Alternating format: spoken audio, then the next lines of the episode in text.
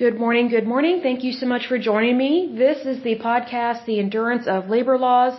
I'm your lovely host, Lesley Sullivan, and today is episode 172, and we are going to take a look at a labor union. It is actually an international association. It is called Operative Plasterers and Cement Masons International Association of the United States and Canada.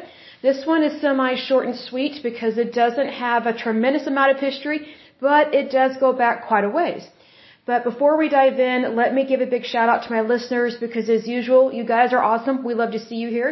So a big shout out to Oklahoma, New York, Pennsylvania, California, Georgia, Tennessee, New Jersey, Mississippi, Maryland, Minnesota, Wisconsin, Hawaii, and Illinois in terms of countries, the United States, Canada, and the Russian Federation. Okay, so let's go ahead and dive into this puppy here. Just a little bit of background to it. This association was founded July 21st, 1864, so it goes back quite a ways. They are headquartered in Columbia, Maryland. That's interesting there. This labor union or association, I should say, has two locations. Uh, it is located in the United States and Canada. So that is why this association is an international one. It's because they are located in two different countries. As usual, I do get concerned about that because the United States and Canada are two totally different countries. And I personally don't like what is going on um, in Canada in regards to their government and Trudeau.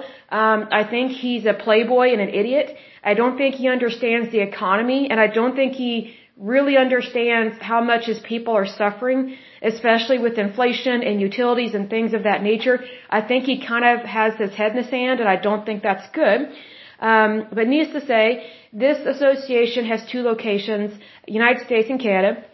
As of 2018, they had 43,739 members, so they're going pretty strong considering how far back this one goes.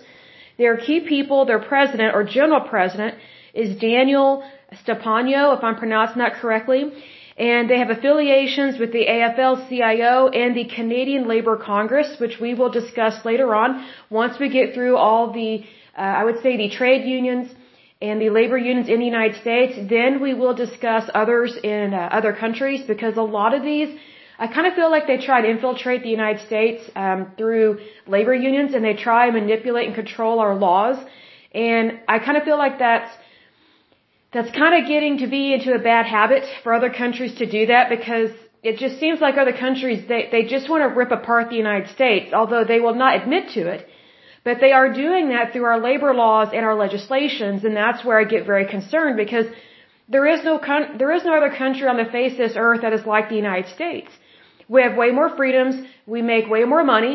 I'm not saying everybody is rich in the United States, but you know, we have the ability to become rich. In no other country can you have that kind of stability.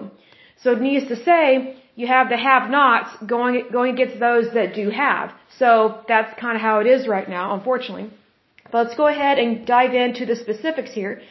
It says the Operative Plasterers and Cement Masons International Association of the United States and Canada, also known as OPCMIA, is a trade union of plasterers and cement masons in the construction industry in the United States and Canada.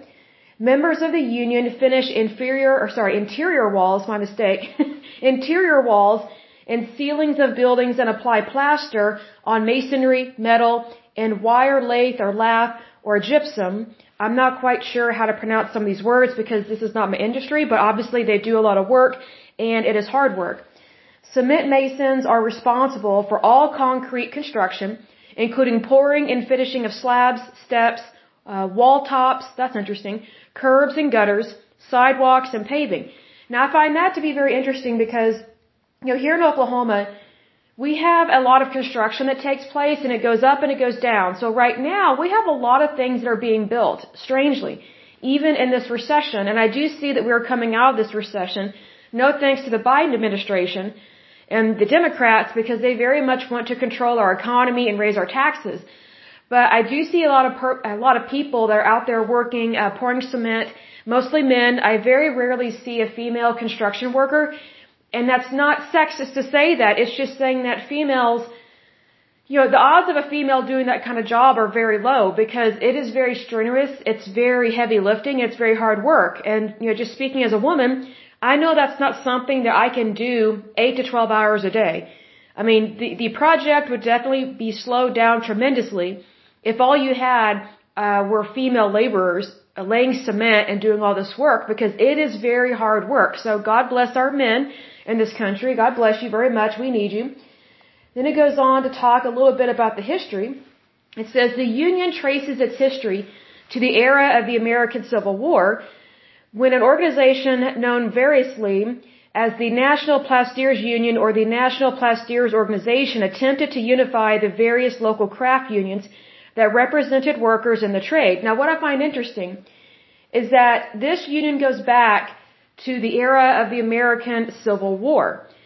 So if if this union goes back that far, then and it specializes in, or it starts with, I should say, the uh, around the American Civil War, then I find it kind of odd that we are we are aligning ourselves with Canada. You know that that just makes no sense to me. So this needs to be an American labor union. It needs to have nothing to do with Canada because Canada is socialist.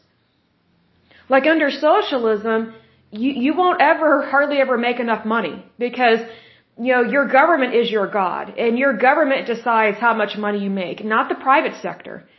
So that's where labor unions like this make a lot of mistakes and aligning themselves with entities that do not understand the United States and really they just use the United States for our money. I mean, think about, I mean, Canada, they, you know, their population is, is minuscule c- compared to ours. And yet we, we do so much in wealth. No wonder they want to piggyback on us. So that's why I truly think that these labor unions, I think they should split up in terms of, you know, if they are aligned with Canada or another country, every country needs to have its own labor unions and they should not be joining internationally because it just seems like they're trying to create, I guess you would say, a new world order and just make it seem like everything is a utopia. And it's, it's you know that's just not how the human race is. Like that that's not how this planet operates. And our laws are not the same as somebody else's laws. So that's why we need to be separate and we need to focus on American labor. We, should not be concerned with Canadian labor. Like that's not my problem. That's not your problem. No offense, Canada. But, you know, as Americans, excuse me, we are responsible for America. Excuse me, let me get a drink of water. Hold on just a moment. As Americans, we are responsible for America. We are not responsible for, we are, we are not responsible, sorry, for anybody else. We just are not. So if we are aligning with another country, then we are taking on, first of all, their financial burdens, their labor burdens, and anything else that is an issue. Like we have our own stuff to deal with here in the United States. Like we have our work cut out for us. We do not and should not be helping out other countries like this. Like we have tremendous debt. We have a lot of people that need help. We need to help the homeless. We need to help the mentally ill. We need to help the poor. We need to help our veterans. Like we have a lot to do. And I'm not even covering, you know, 50% of the United States in that description I just gave. Like we need to focus on our home front. But whenever you get an organization or a trade union or labor union that aligns itself with other countries, that's when it's like America doesn't matter anymore. Because it's it's um it's kind of going in the direction of oh let's be inclusive. Well, here's the thing. Whenever you start joining other countries that don't really care about you or you start aligning yourself with them, that's when your people are no longer taken care of because you're, you're not taking care of your people.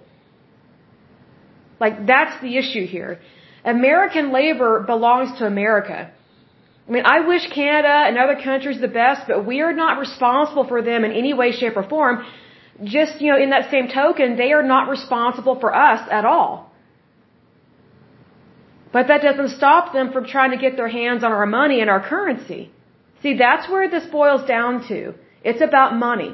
It's not about because they care about the worker or they care about being inclusive or they care about what pronouns you use. No, it's about money. It's about greed. That's what this is about. Whenever they start joining all these international labor unions and saying, oh, you know, we need to join ranks. No, be separate. But within your country, stay together. Because you have more power that way.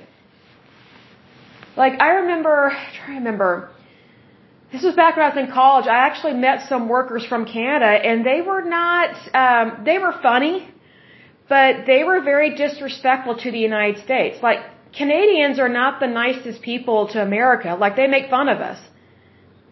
I mean, we are basically the butt of so many of their jokes, and it's like, wow, who makes more money? We do. Who has better health care? We do. So, you know, who has to leave their country to go to another country to get better health care? Oh, that's right, you do. See, here's the thing. Canadians, they, they rely so much on their government that they don't understand that they're being robbed. But yet they make fun of the United States and then they, they keep electing that stupid idiot Trudeau. It's like, wow, where is your common sense? So being that Canada is, you know, very stupid in how they vote, why would we want any of our labor unions? Why would we want any of our workers to align themselves with anything Canadian, especially in regards to rules, laws, regulations, workers' rights, any of it. Like, it makes no sense to me. Like, if we are Americans, then we need to be America first. We need to be pro-America. Not pro-utopia, not, not pro-world order, not, not pro-inclusivism um, or whatever, which is a flat-out lie, and being inclusive is, is such a lie. We need to focus on our country because this country belongs to us. It does not belong to other people. That's why I get concerned with organizations like this that align themselves with other countries that, you know, their, their country is, you know, Canada is a sinking ship in so many ways it's very unfortunate. I feel sorry for, for their people, but, you know, my, my pity stops, you know, where, where their common sense stops. It's like, okay, if you're going to continue to be stupid and elect morons to be in charge of your country, and then be socialist and then wonder why your country sucks in so many ways, but then won't acknowledge that your country sucks and you say, oh, we're better than America, you gotta be kidding me. Like I remember um, as a child and as a teeny bopper, um, you know, there were guys where I'm from in Oklahoma that, you know, when you turn 18, it's the law that men have to register for the uh, for the military. Excuse me. It's a, basically a type of enlistment, but you're not necessarily joining um, a, a particular branch of the military. Like you just have to register. Well, there were several guys that they didn't want to register or sign up or whatever. And so it was just commonly known that, hey, if you don't want to sign up, just, just flee to Canada because they're cowards up there. So if Canada is known for not standing up for what's right and not fighting for much of anything, why would we trust them with any form of our labor? Why would we try and mimic anything in their laws? It makes no sense to me. See, socialists, you know, people tend to think that because socialists make this claim that, oh, we should care about people. It's like, okay, show me where you actually care about people. Show me where you actually are going to do the right thing under socialism. And so they just make all these false promises. They, they make all these promises that they can't keep, but it's always on the, um, on the, how to describe this? The only way they can try and keep those promises is to take someone else's money. Well, how would you like it if you're a worker, you're making good money, and your employer decides to take from you and give to a worker that makes less money, but they don't do as much work as you? Is that right? You, if an employer does that, that's te- that's technically thievery and it's fraud, and that employer has committed, at least here in the United States, that is a criminal offense, and it's also a federal offense. Because the employer would be stealing from you, from your check, so they could go, go to state prison. And then also that, that affects your labor, so that's also a, a federal offense. So the employer, if found guilty, could do time in the state pen and the federal pen. But here's the thing. Under socialism, it's not really, it, I shouldn't say it's not really, it's not considered a crime to take from someone else's paycheck and give to somebody else, especially someone that doesn't deserve it. See, socialism legalizes thievery. And this is why I get concerned with labor unions that align themselves with other countries that legalize thievery under the, the disguise of socialism. And that socialism is the be all, end all, and it's only under socialism that people get the care and the goods and services that they need. Actually, they don't. Under socialism, you get less and pay more because now your government is taking from your check even more so than before. Whereas under, under democracy and capitalism, you can make as much money as you want, just pay your taxes. Like you have more freedom under democracy and capitalism. That's why these labor unions that are from the United States, they should never get in bed with labor unions in other countries. Never, never, never. You know, you can have a, a meeting, you know, with another country, you know, in regards to labor unions and things like that. You know, you can have conferences with people that do the same type of work. You know, I'm all for that. That's great. You know, you can definitely share ideas, but you know, when you come from two different walks of life in two different countries, that really says a lot because you're not the same. So if you're not the same and you come together, almost always, 99.9% of the time, one group and one type of thinking is going to overrun and shut up the other group. It's going to silence them. And it's almost always the United States that gets silenced. Because we have so many weak-minded workers, and I don't understand why this happens, but we have so many uh, weak and meek, I should say, minded workers that that they just don't understand what it means to be American and to value your labor. They just don't get it.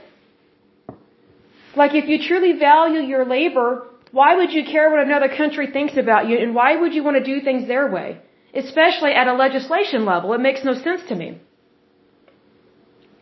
But moving on, it says, the new organization attempted to establish standard wages and working conditions, regulate the training of apprentices, and I agree with all that. That stuff is good.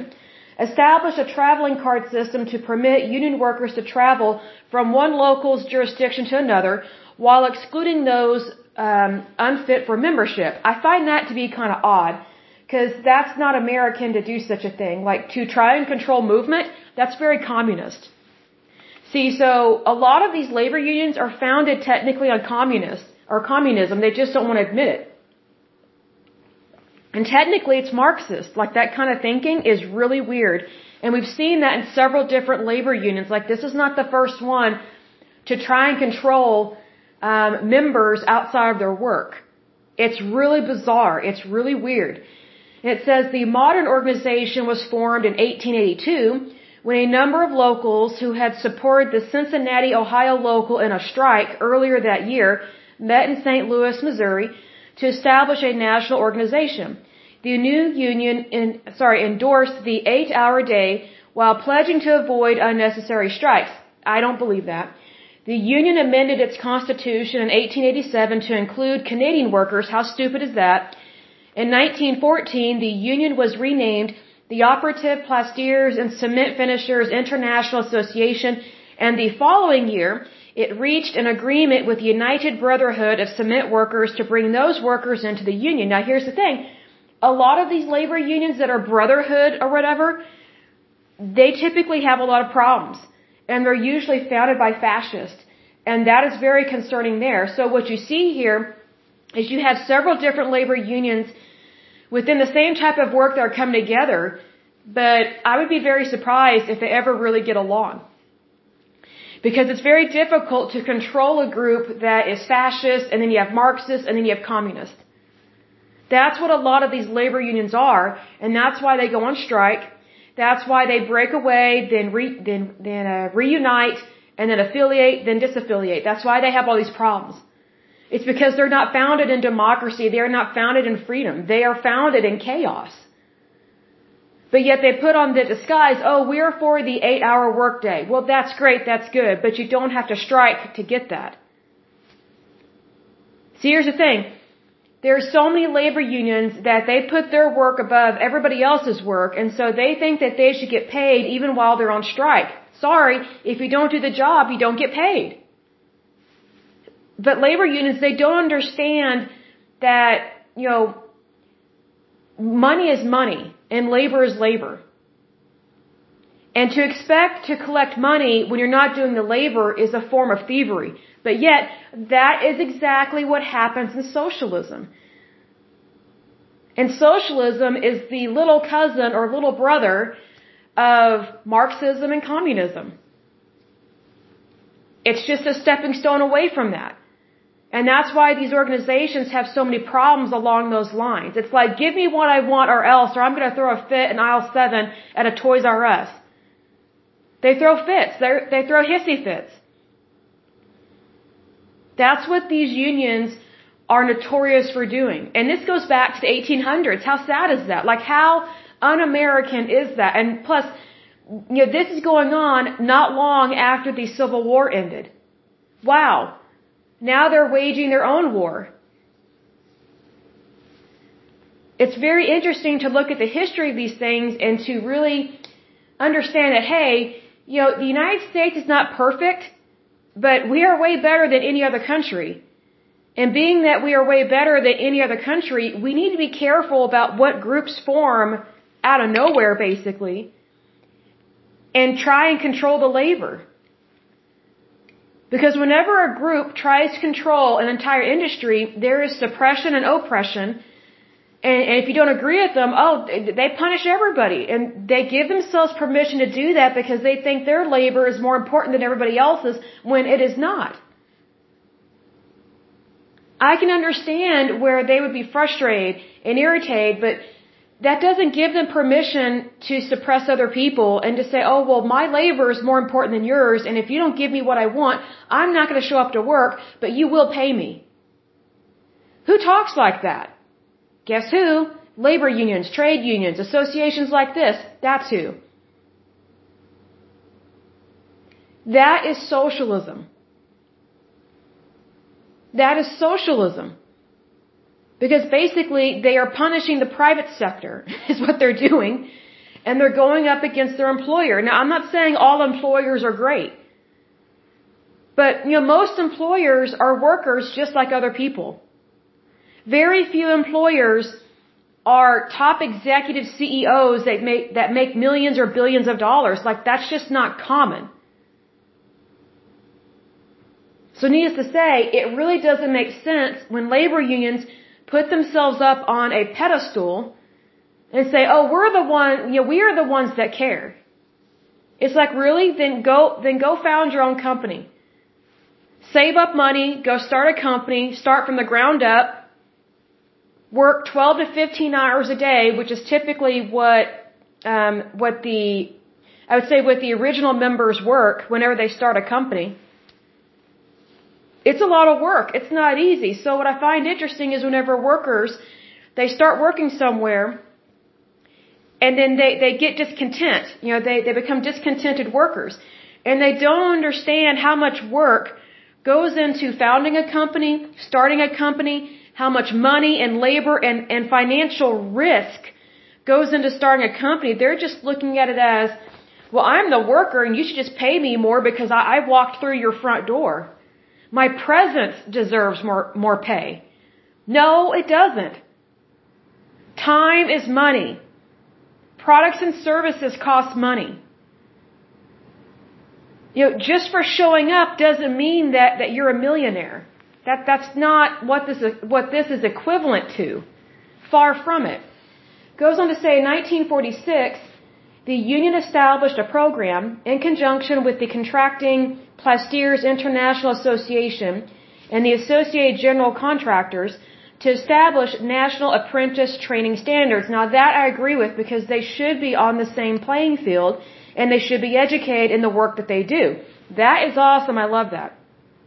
The union trained a large number of veterans of World War II in its apprenticeship programs while curtailing the competition from non-union contractors. I do not agree with that because that's punishing someone for not being in a union. And an employer can hire anyone they want, whether they are a union member or non-union contractor. It's up to the employer. It's up to the person that's paying for the labor. See, labor unions, they are notorious for sabotaging other people's employment, but yet if someone sabotages their employment, oh my goodness. Oh my goodness. Stop the press and scream about it. Like that is what these labor unions do. It's so bizarre. But it's one of those things that they put their labor above everybody else's. Well, that is not the American way. That's not the Christian way. And that's also not what fellow workers are supposed to do. Because if you actually care about your fellow worker, then you're not going to sabotage their work or their job or their labor. But yet labor unions do that. Very unfortunate. In the late 1960s, the union opened up its apprenticeship programs to allow more African Americans and Latino workers into its locals. That's good. Because what they don't want to tell you is that labor unions were prejudiced way back in the day. They were very prejudiced. And guess what? A lot of these labor unions were Democrat. so people don't realize that Democrats were basically the original racists in the United States. The, the Ku Klux Klan was founded by Democrats, not Republicans. The Democrats were for slavery and they were for keeping slaves. It was a Republican president and a Republican party that waged the American Civil War and wanted to end slavery and did end slavery. That was the Republican Party, not the Democrat Party. So I'm not surprised that the Democrat Party would not want African Americans or Latinos in their labor unions, especially way back in the day. Now the Democratic Party claims to care about African Americans and Latinos and anyone of color, so to speak, but really they're just using them for their vote.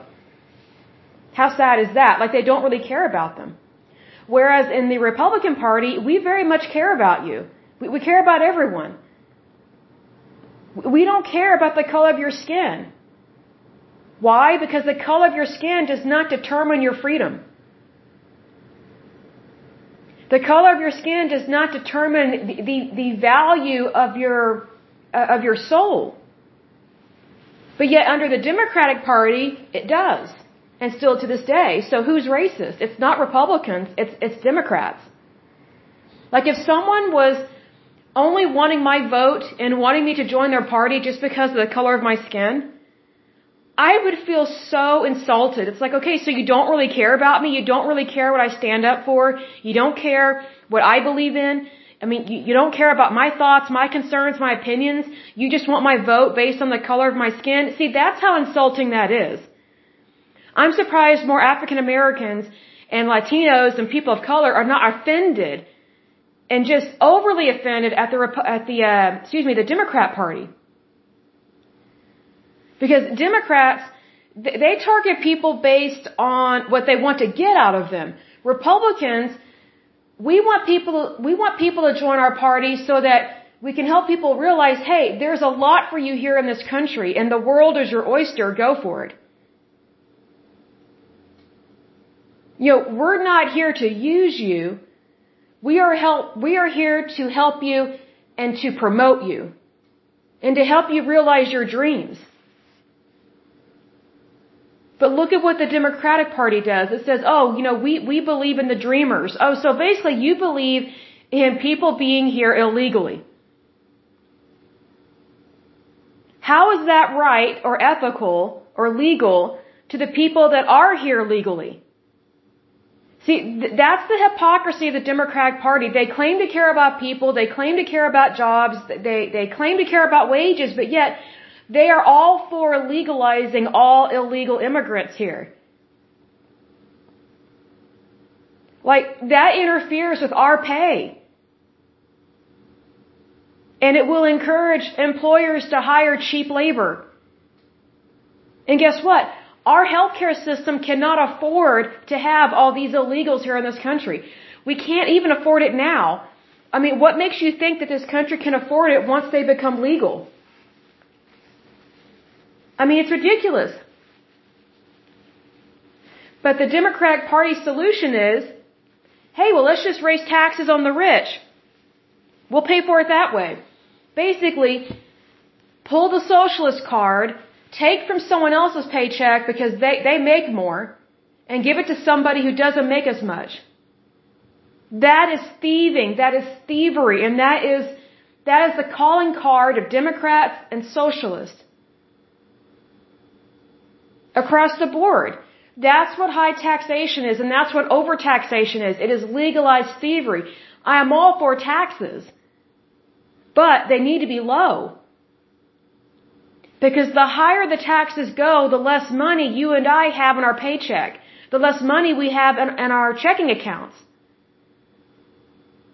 Like, do you like the prices that are at the gas pump? You know, do you like the prices that are at the, at the, at the grocery store? Do you like the price of any goods? Do you like how expensive cars are these days? Even used cars are very expensive. Well, you can thank the Democrat Party for that. Because they, they are notorious for ruining our currency and affecting it negatively. Our currency fluctuates anyway, but whenever Democrats get in office, wow, it's just a it's it's a socialist daydream. It's like they they get to spend as much money as they want whenever they want, however they want, and that is not what it means to serve in office. But yet Democrats, you know, they just look at Americans as, oh, we are their personal, you know, blank check. Well, guess what? That is exactly how labor unions view the United States. And they view it that way because they think their labor is more important and more special than everybody else's and they should make more money than everybody else in that industry. That's called profiteering and that's called forming a monopoly. Both of those are illegal in the United States. Isn't it odd that labor unions actually function in that manner? They actually function in an illegal manner.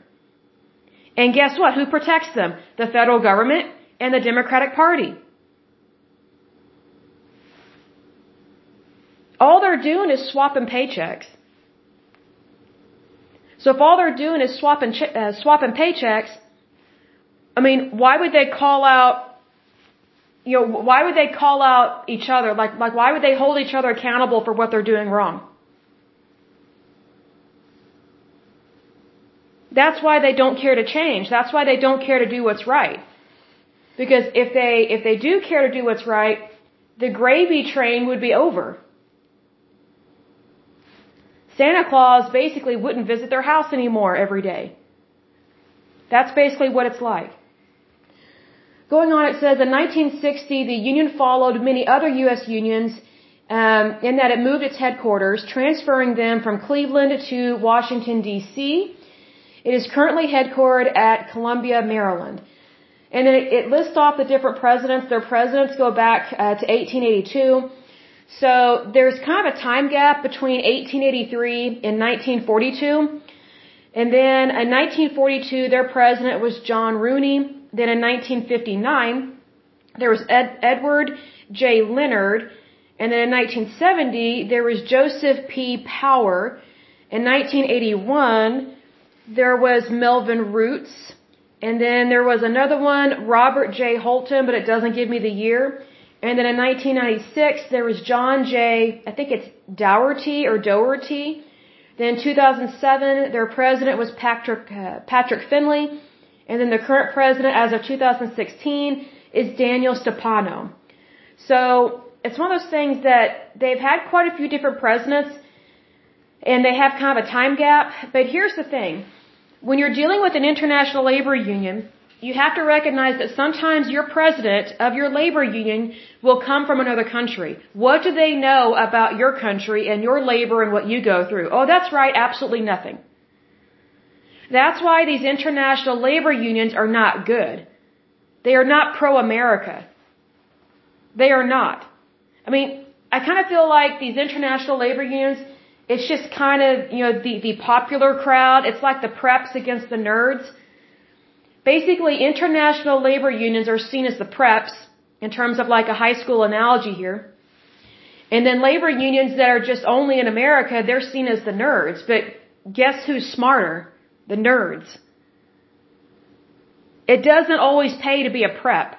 It doesn't. Because you can be dethroned very quickly at least that's what I saw in high school. Like one person would be popular one day, the next day, oh, they're not cool and no one's friends with them anymore.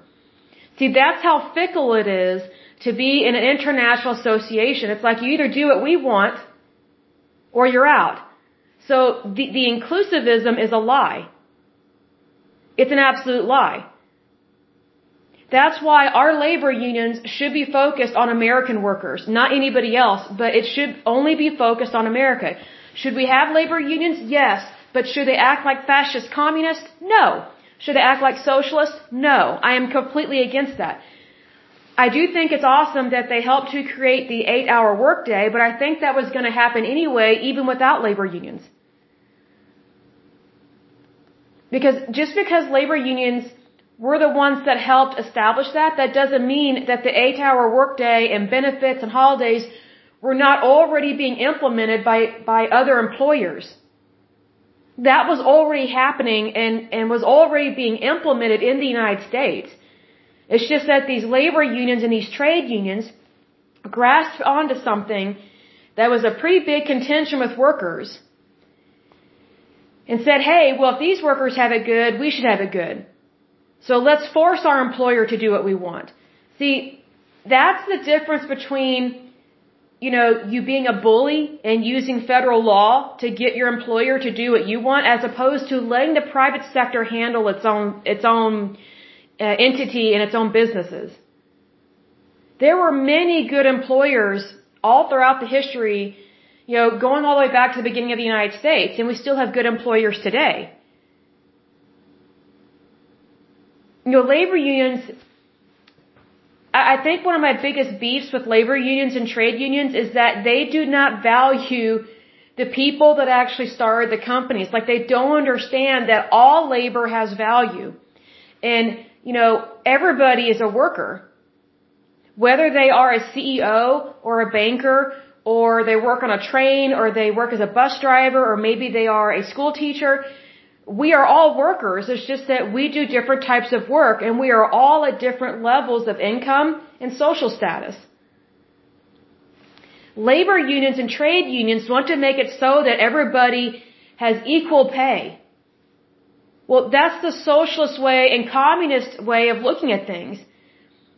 See, stupid people will look at as, oh yeah, let's have equal pay, and they think they're gonna make, and that everybody's gonna make as much as a doctor. I got news for you. No. Everybody's gonna make as much as a bus driver or something, or even less than that. But you see, people fall for this trap that, oh, equal pay, that means I'm gonna make as much as a doctor or a lawyer or an engineer. No, you're not.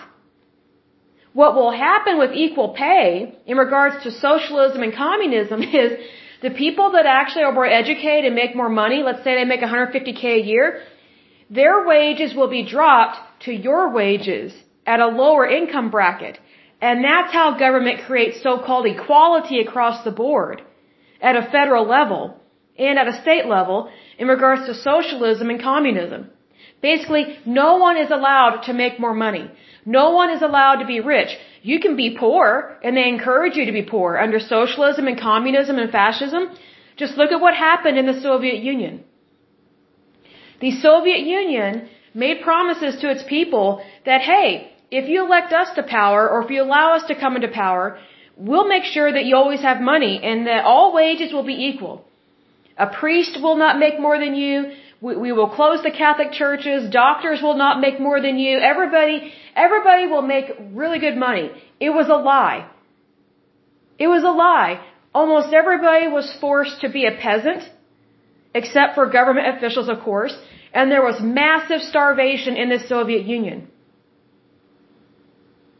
That is what happens when you go along with socialism, communism, or fascism and it makes all these promises about equal pay.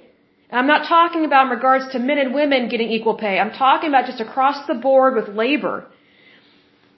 You know, if you start out with a company, and let's say everybody makes $20,000 a year, and that's just what it is, what incentive do you have to learn more, to do more, and to try and get promoted if all you will ever make is like 20,000 a year?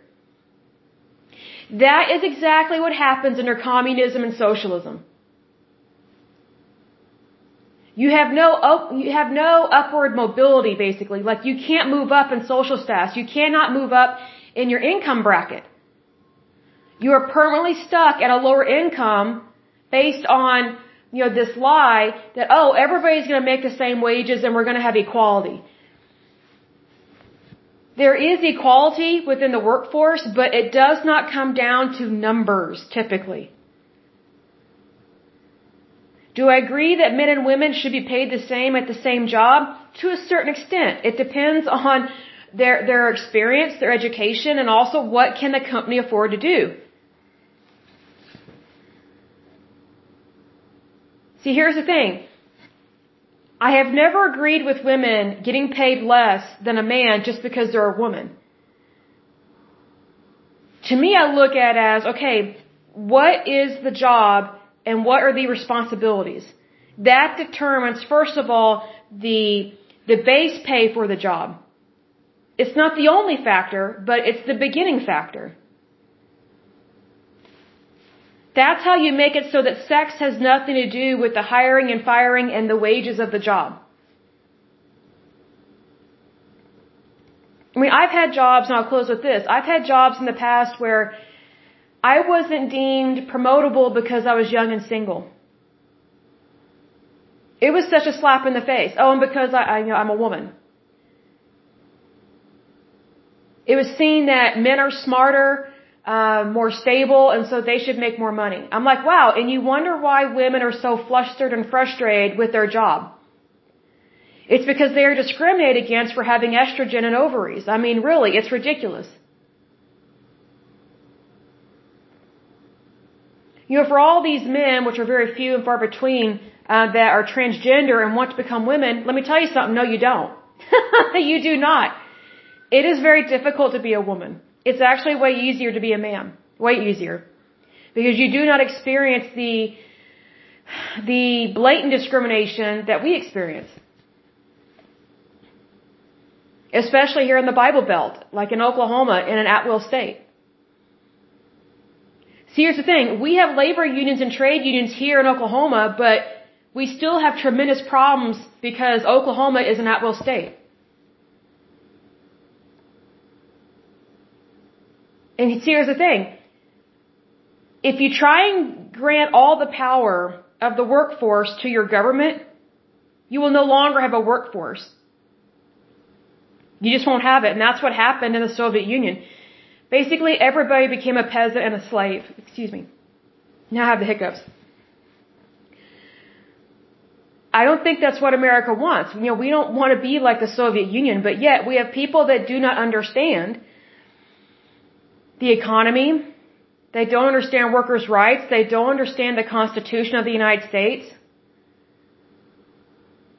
So I think we need to get back to the basics and understand that, hey, we need to put America first because whenever you put America first, it will be a lot better.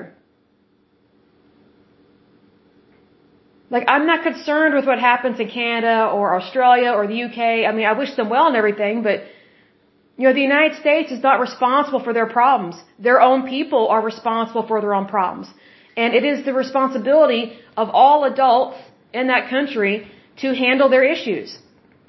Their own issues. Not ours, but their own.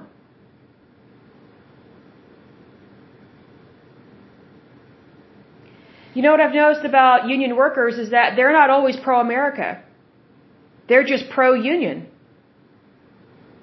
Well, how can you just be pro-union but not be pro-America, where if you did not have America, you wouldn't have a union? See, that's the hypocrisy of labor unions. Whenever they join a labor union and they're just so pro-labor union, they just for some reason, some stupid reason, forget why they have those freedoms that they have to form a union and to be a part of a union. It's because they live in a really good country.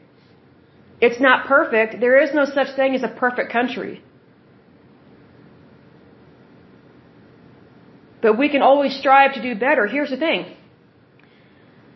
How can we strive to do better if we have labor unions and trade unions that just want to strip other people of their wages? Because that's what labor unions do whenever they go after other people's jobs. See, that's thievery. They give themselves permission to steal from someone else's labor. That is socialism. That's where these labor unions, these associations, and these trade unions have gotten way off track. Because if you really value labor, if you really value the worker, you would never do that to somebody else. Never, never, never. But they do this to non-union members all the time, or non-union workers, I should say. And they also do this to other union members and other unions. We have seen in times past with some other labor unions that they actually blew up uh, another labor union's headquarters. I can't remember which union that was, but they were very violent towards each other. I mean, is that being good and kind? Is that doing what's right? I would venture to say no. But yet they're Americans. But they were anarchists. Labor unions are not in charge of this country and they are not in charge of our labor. They are not. I think some of these labor unions need to be dethroned. But they are not going to be dethroned as long as they are in the back pocket of the Democratic Party, which is where they are. The Democratic Party protects and overprotects labor unions and trade unions only for the sake of the vote. That tells me the Democratic Party doesn't really care about people. It's just a lie. It's just fluff. It's just smoke and mirrors. The Democratic Party is more along the lines of vote for us so we can do what we want. Not what you want, but what we want. Basically, whenever you vote for a Democrat these days, you're voting for a, a um, I would say disillusioned uh, bureaucrat that's just using you for your vote but yet expects to make way more money than you, and they think that you don't deserve to make as much money as them? See, that's the arrogance and, and the entitlement of the Democratic Party and the people that run and rule in, in the Democratic uh, Party and in their elected positions. That's how they think. The Democratic Party is notorious for treating Republicans like morons. And I'm like, wow, who's the moron? You're the ones that get us into tremendous debt and then you claim to help a bunch of people, but yet we have more people on the streets now. We have more unemployment. We have horrible gas prices, horrible rent, uh, renting prices, horrible housing markets. I mean, I think the interest rates have kind of leveled off a little bit. But, you know, I think that the only reason why things have kind of leveled off a little bit is because I think the Federal Reserve raised interest rates to try and slow down inflation.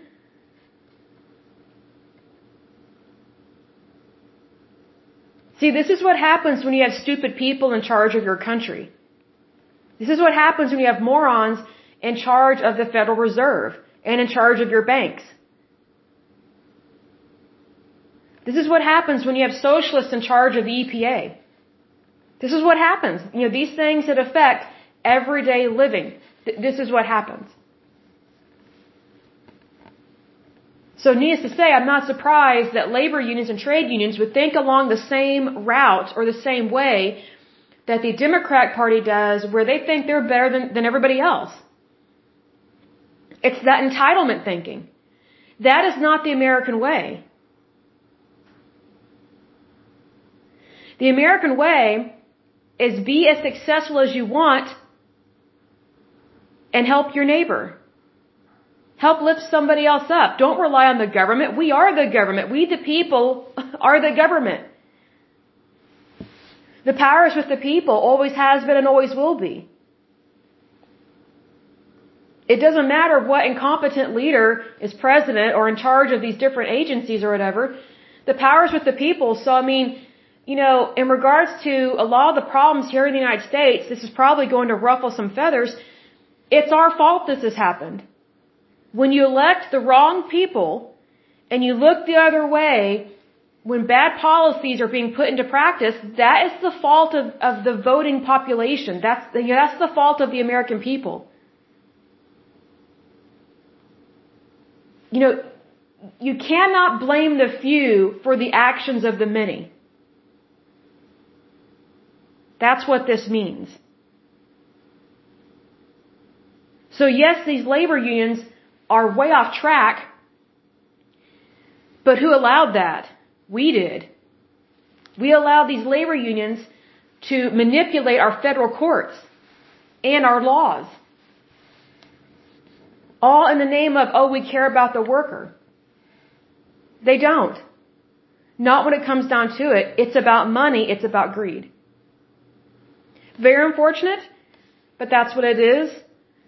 I look at it this way. It can always get better. We can always get better people into office, people that actually value the United States, care about democracy, care about freedom, understand capitalism, understand businesses, understand, hey, you know, we can't have this kind of unemployment. We cannot have this kind of inflation.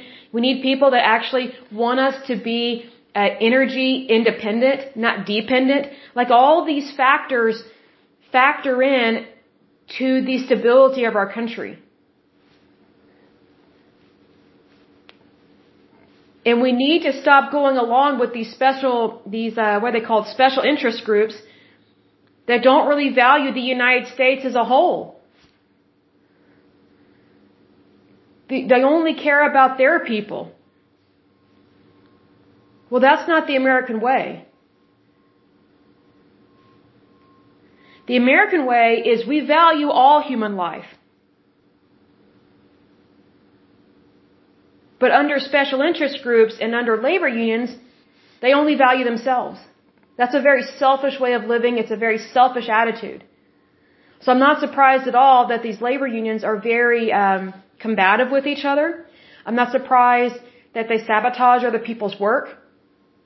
I'm not surprised that they throw hissy fits because selfish people, guess what, are selfish.